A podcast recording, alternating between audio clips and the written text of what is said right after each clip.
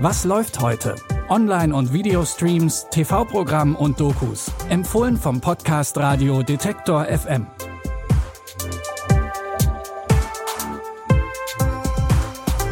Hallo zusammen, es ist Samstag, der 7. August. Wenn ihr es noch nicht geschafft habt, unsere erste Was läuft heute Bonusfolge im Apple Podcasts Abo zu hören, dann wird's Zeit. Einen letzten kleinen Ausschnitt gibt's am Ende dieser Folge. Aber erstmal fangen wir an mit einem wichtigen Tag in der deutschen Geschichte, nämlich dem 13. August 1961. Der Tag, an dem die innerdeutsche Grenze dicht gemacht wurde. Das Historiendrama Dreieinhalb Stunden erzählt die Geschichte vom Tag des Mauerbaus. Der Großteil des Films spielt im Inneren eines Interzonenzugs, der aus München kommt und nach Ostberlin fährt. Für die Insassen wird schnell klar, dass diese Zugfahrt zur Schicksalsfahrt wird. Denn wer nicht rechtzeitig aussteigt, der kommt zwar nach Ostberlin, aber nicht mehr zurück nach Westdeutschland. Fakt ist, wir steigen heute alle vier aus diesem Zug. Ich will, dass wir aussteigen, wir als Familie. Deine Tochter kommt wieder. Glaub mir. Drei Millionen Menschen, warum hauen die ab? Vielleicht wollen die einfach frei sein. Das nennst du Freiheit, ja? Unser Land blutet aus. Freiheit ist hier drinne. Und die kann mir niemand nehmen. Regisseur Ed Herzog hat aus dem geschichtsträchtigen Tag ein Drama gemacht, das von einer Zugfahrt erzählt, auf der Freundschaften und Familien zerbrechen. Und alle stellen sich die Frage, in welcher Gesellschaft wollen wir leben? Das erste zeigt dreieinhalb Stunden heute Abend um 20.15 Uhr anlässlich des Themenabends zum 60. Jahrestag des Mauerbaus. Außerdem könnt ihr den Film in der ARD Mediathek gucken. Er war Batman und Tom Cruise engster Verbündeter in Top Gun. Val Kilmer hat Hollywood gelebt. Anders kann man das, glaube ich, nicht beschreiben. Doch dann bekam er die Diagnose Kehlkopfkrebs. Seine Stimme hat er dabei fast verloren, aber die Krankheit hat er besiegt. Kilmer hat einen großen Teil seines Lebens mit der Kamera festgehalten und aus diesen Schnipseln hat er nun die Dokumentation Val gemacht. I see myself as a sensitive, intelligent human being but with the soul of a clown. Five, five, two, six, the world, at the one, take the.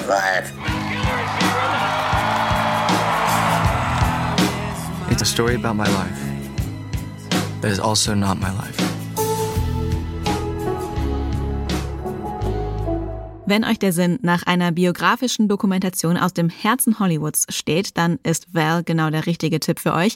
Die Doku zeigt tiefe Einblicke in den Alltag eines Hollywood-Stars, inklusive Gastauftritten von befreundeten Stars wie Sean Penn oder Kevin Bacon. Die Doku Val gibt's jetzt bei Amazon Prime Video. Joseph Gordon-Levitt hat schon eine ziemlich erfolgreiche Karriere als Schauspieler hinter sich. Er hat unter anderem in 500 Days of Summer, Batman Begins oder Inception mitgespielt. Seit ein paar Jahren arbeitet er aber auch hinter der Kamera. Die Serie Mr. Corman ist jetzt sowas wie sein Meisterstück, denn Joseph Gordon-Levitt spielt nicht nur die Hauptrolle, sondern hat auch das Drehbuch geschrieben, Regie geführt und die Serie produziert. Es geht um, wie der Titel schon verrät, Mr. Corman, einem gescheiterten Musiker, der jetzt als Lehrer arbeitet. All right, good morning, happy Monday. Everything is a complete disaster. You had the privilege of expecting everything to just work out. Now that you're faced with some adversity, it could feel like the end of the world. You want to stop feeling like you're feeling? What about this weighted blanket? It costs $250. We can make our own version. You can't make your own version. You feeling less anxious? No, I'm really not. Mr. Corman ist 100% Joseph Gordon-Levitt und in vielen Szenen erkennt man seine Liebe für geeky Indie-Filme. Die erste Staffel der Serie gibt's jetzt auf Apple TV+. An dieser Stelle verweisen wir ja gerne auf die diversen Podcast-Apps, bei denen ihr unseren Podcast findet. Unsere Bonusfolgen, die findet ihr aber nur im Abo bei Apple Podcasts. Und für die erste Folge habe ich mit Stefan Tietze gesprochen, Autor und Produzent bei How to Sell Drugs Online Fast. Hier ein kleiner Ausschnitt. Du warst jetzt für How to Sell Drugs nicht nur Autor, sondern auch Producer. Jetzt kann ich endlich mal einen Producer fragen, was genau waren deine Aufgaben? Weil Producer stehen ja immer sehr viele oder meistens mehrere Leute im Abspann. Äh, ja. Das heißt, da muss es sehr viel zu tun geben. Ja, es gibt sehr viel zu tun. Gibt ja dann auch in Deutschland immer die Frage, was ist eigentlich was, was ist welcher Producer und so. Ich glaube, das hat niemand genau verstanden. Ich glaube, auch bei uns hat das noch niemand genau verstanden. Deswegen ist immer ein großes Fragezeichen hinter all diesen Namen.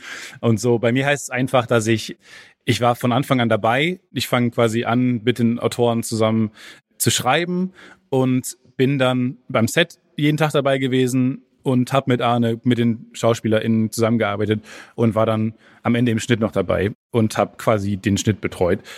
Heißt, am Ende des Tages liefen auch viele ja, Fragen bei mir zusammen und ich war durchaus dann mit Philipp Mattes halt so Head of ja, kreative Entscheidungen und das deckt dann halt dieser Producer ab.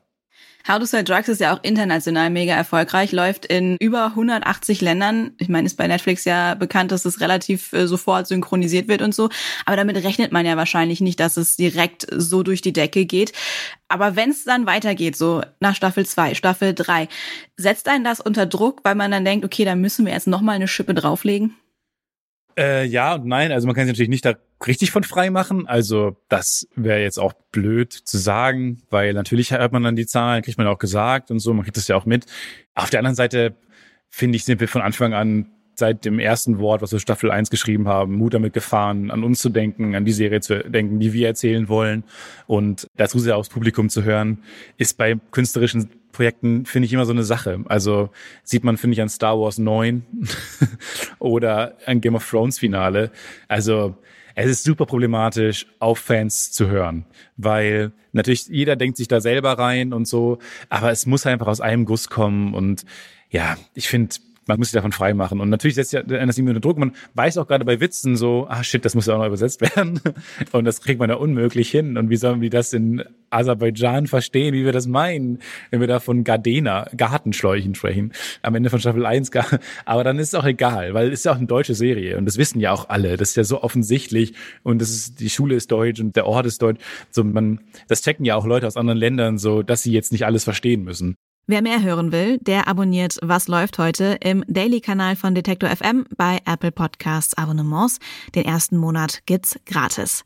Für diese Folge hat wieder Jonas Junak die Tipps rausgesucht. Benjamin Zerdani hat die Folge produziert.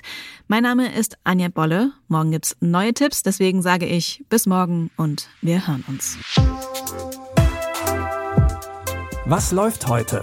Online- und Videostreams, TV-Programm und Dokus. Empfohlen vom Podcast Radio Detektor FM.